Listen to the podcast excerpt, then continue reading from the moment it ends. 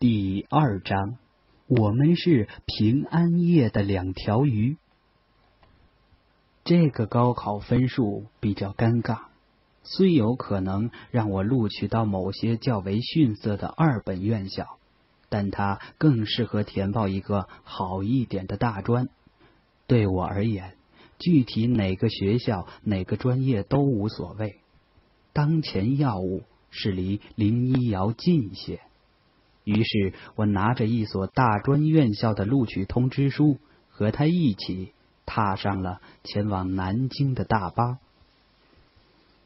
我们的学校不在同一个区，但相距也就半个小时的车程。平时约会不算是什么难事，每个礼拜至少见两三次。尽管已经离开魔鬼般严格的高中。拥有完全独立的人身自由，但平日相处还是如履薄冰。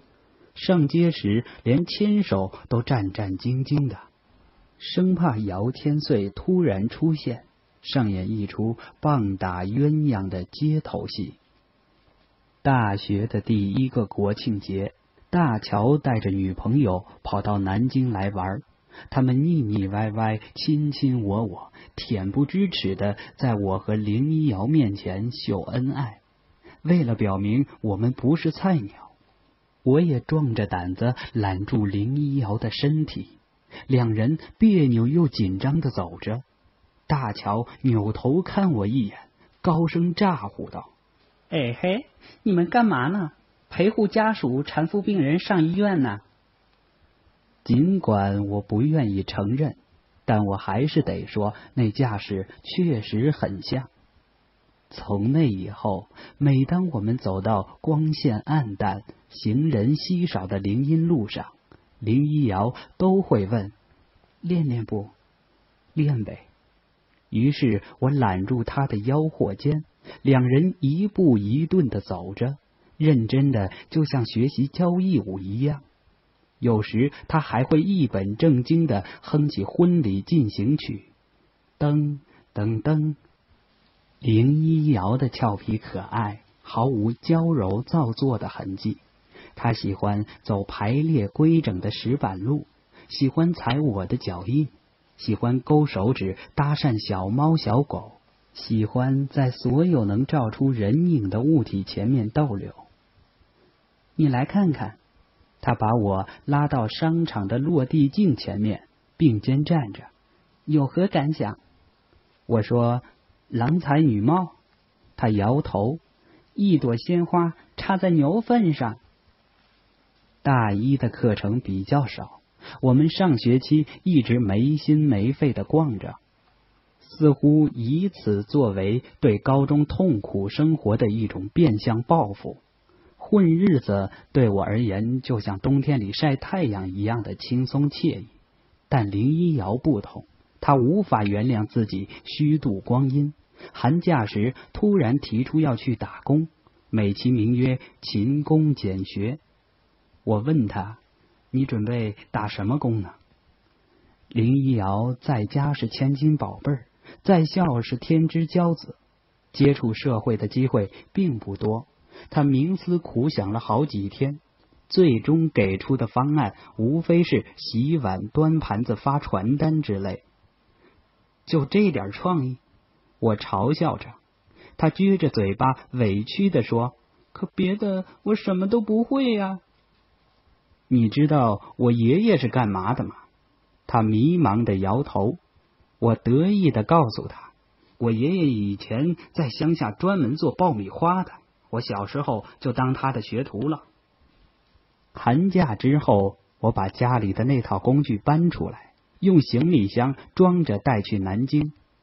很快，在大学城的路边摆起了爆米花摊位。林一瑶还是小时候见过这东西，他摇着转炉的摇把，忐忑不安的缩着脑袋。我只要一跺脚，他立刻吓得尖叫着跑开。路人投来好奇且友善的目光，然后一起笑。林一瑶远远的看着我，摇着摇把，慢慢的摇，力求转炉里每一粒玉米都均匀受热。当气压表的指针到了理想的位置，我站起来高喊一声：“起锅喽！谁是胆小鬼？快捂上耳朵！”于是林一瑶与围观的小孩子一起捂起耳朵。砰的一声巨响，香气弥漫。停泊在附近的汽车鸣起尖锐刺耳的警报，许多过路的行人被吓了一跳，旋即又被这个从城市街头消失多年的老玩意儿吸住目光。小孩子拍着小手，欢乐的叫起来。林一瑶也按照原计划扭扭捏捏的喊道：“爆米花！”我敢肯定，就算给他一只扩音喇叭，他的叫卖声也不会传出五米。幸亏爆米花起锅的声音比较大，接管了原本分配给林一瑶的吆喝任务。老板娘收钱，客人们都这样对他说。林一瑶的小脸羞得通红，却又鼓着嘴巴窃笑。作为有文化的城里人。林一瑶的父母认为知识分子必须体面，就像南朝的士族一样。若是他们知道乖女儿在南京街头卖爆米花，估计提刀剁我的心都会有。